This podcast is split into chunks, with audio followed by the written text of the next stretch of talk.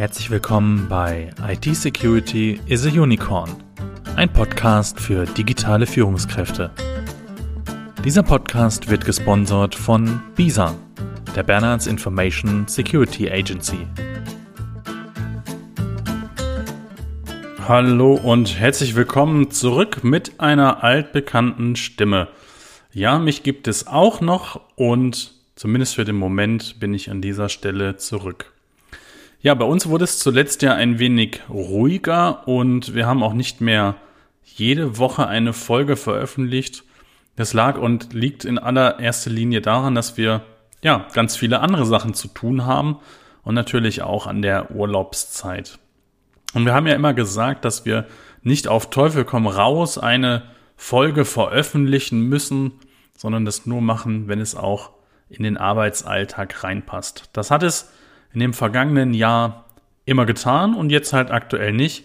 Und dementsprechend ähm, gibt es hier halt an dieser Stelle zum Teil unregelmäßige Folgen, was uns jedoch nicht von der eigentlichen Mission abhält, die wir hier verfolgen. Das heißt, auch in Zukunft wird es natürlich weitere Folgen geben.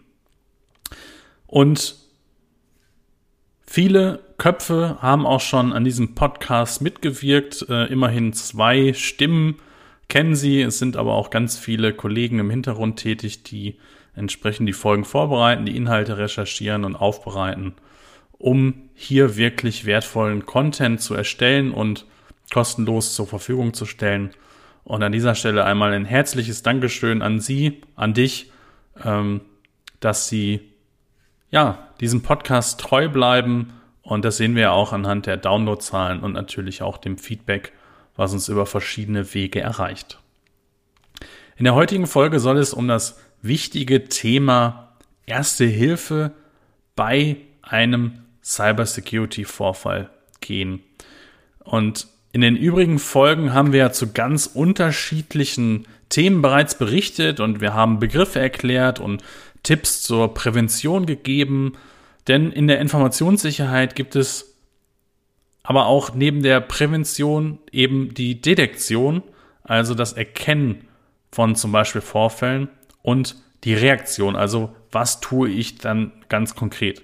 Und aus diesem Grunde haben wir uns entschieden, auch diesen Bereich etwas näher zu beleuchten. Auch wenn ich persönlich ein Fan von Prävention bin und gerne alles dafür tue, dass es gar nicht erst zum Vorfall kommt oder dieser bereits im Keim erstickt wird, wenn er denn auftritt, so ist eben auch der Detektion und der Reaktion Aufmerksamkeit zu schenken. Ja, das Thema Detektion und Reaktion ist vor allem für kleinere Unternehmen mit keiner eigenen IT-Abteilung oder IT-Ansprechpartner nicht immer einfach. Und man möchte doch auch nicht für jede Kleinigkeit bei seinem IT-Dienstleister anrufen und fragen, ist das jetzt ein Cybervorfall, was muss ich tun und so weiter.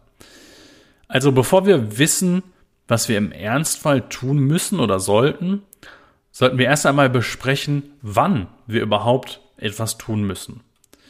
Im offiziellen Sprachgebrauch des BSI und in der Branche unterscheidet man grundsätzlich zwischen IT-Störung, zum Beispiel durch technische Defekte und IT-Sicherheitsvorfällen.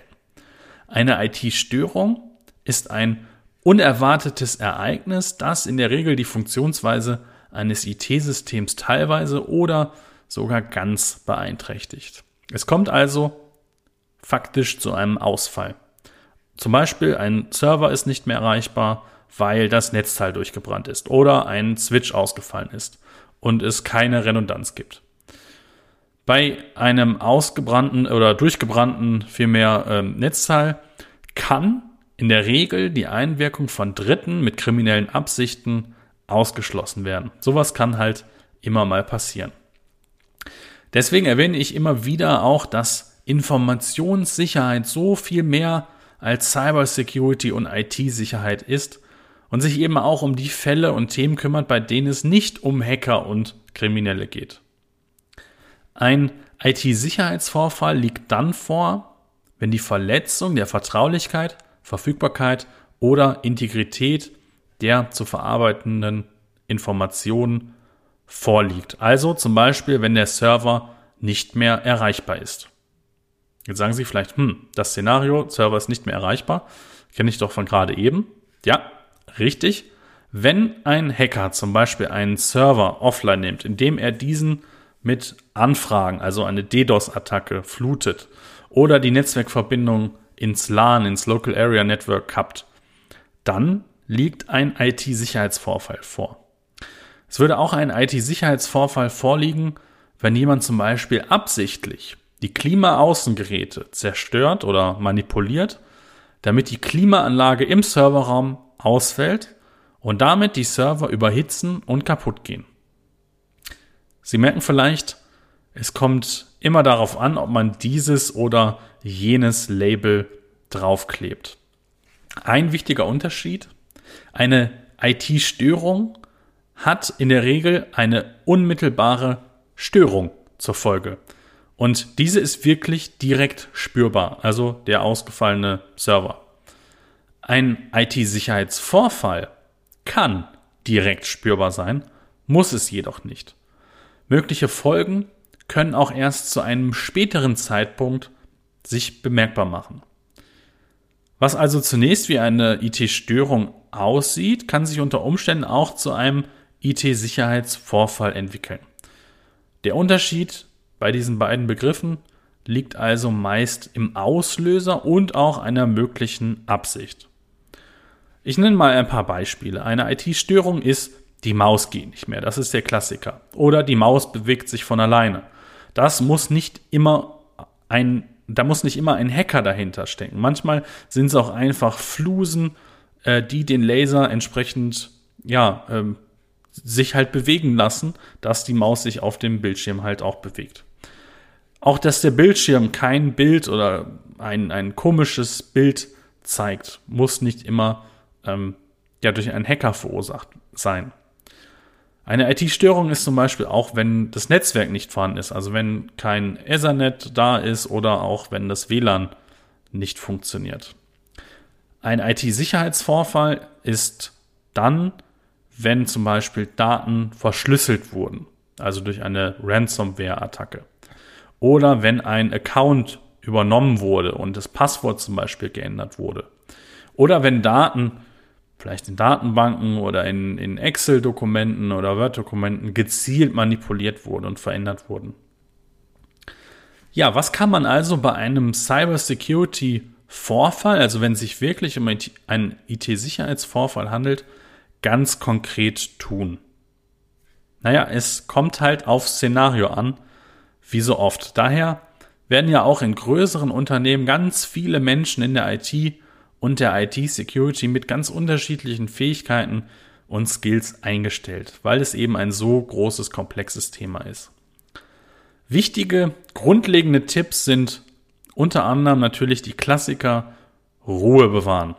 Dann ganz wichtig, Fachpersonal verständigen und Sie können auch als äh, Mitarbeiterin, als Mitarbeiter schon viele Dinge tun. Im Idealfall nachdem sie auch entsprechend geschult worden sind. Also zum Beispiel gehört dazu Netzwerkkabel ziehen, wenn vermutet wird, dass es sich um ein Virus oder ähm, eine, eine Ransomware-Attacke handelt. Äh, WLAN-Adapter deaktivieren, falls WLAN benutzt wird. Grundsätzlich Zugangsdaten und Passwörter ändern.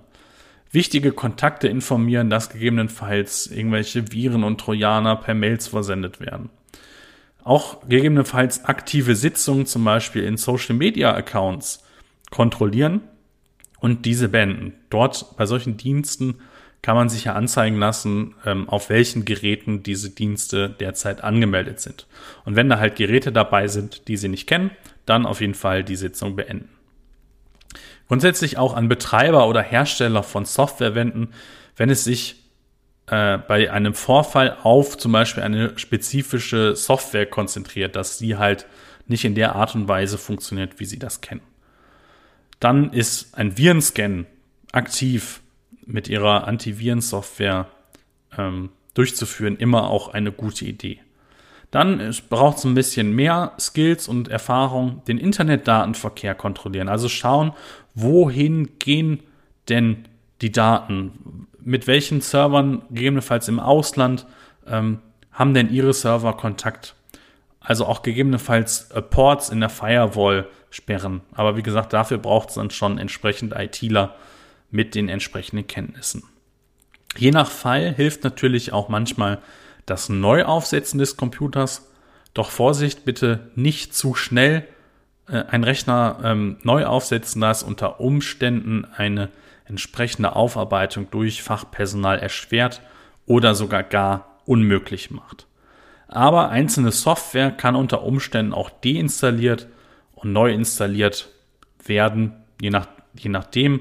Es kann ja auch sein, dass Sie sich eine Adware, also eine, eine Schadsoftware, die Werbung ähm, erstellt und, und äh, Ihnen anzeigt, äh, eingefangen haben, dann müsst, muss so eine Software natürlich entsprechend deinstalliert werden.